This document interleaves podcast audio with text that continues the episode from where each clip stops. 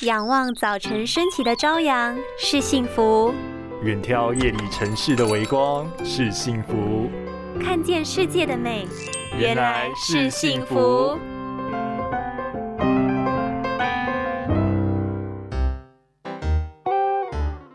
哎，小姐，走路看路好不好？不要一直划手机好不好？差点撞到我哎！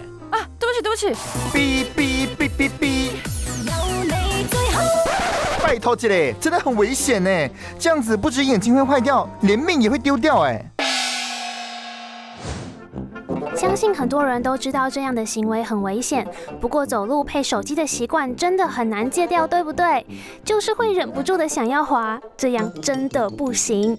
英国医学期刊就曾经发表过一个十字路口的随机研究，发现有将近三分之一的行人会在过马路的时候分心使用手机传讯息、看影片等等，边走边看手机，手难免会摇晃，就是那样的摇晃会刺激眼睛，导致疲劳，而且在那种不安稳。的视野，读荧幕中的字就必须拼了命的集中注意力，自然就会对周围的意识降低。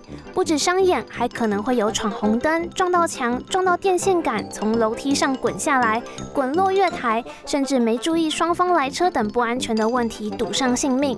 真的苦口婆心建议大家，已经走在路上了，放下你的手机，看看四周，往远处望一望，让你的眼睛重获自由一下吧。拥有清晰明亮的视野就是幸福，捍卫世界的保护力，一起革命。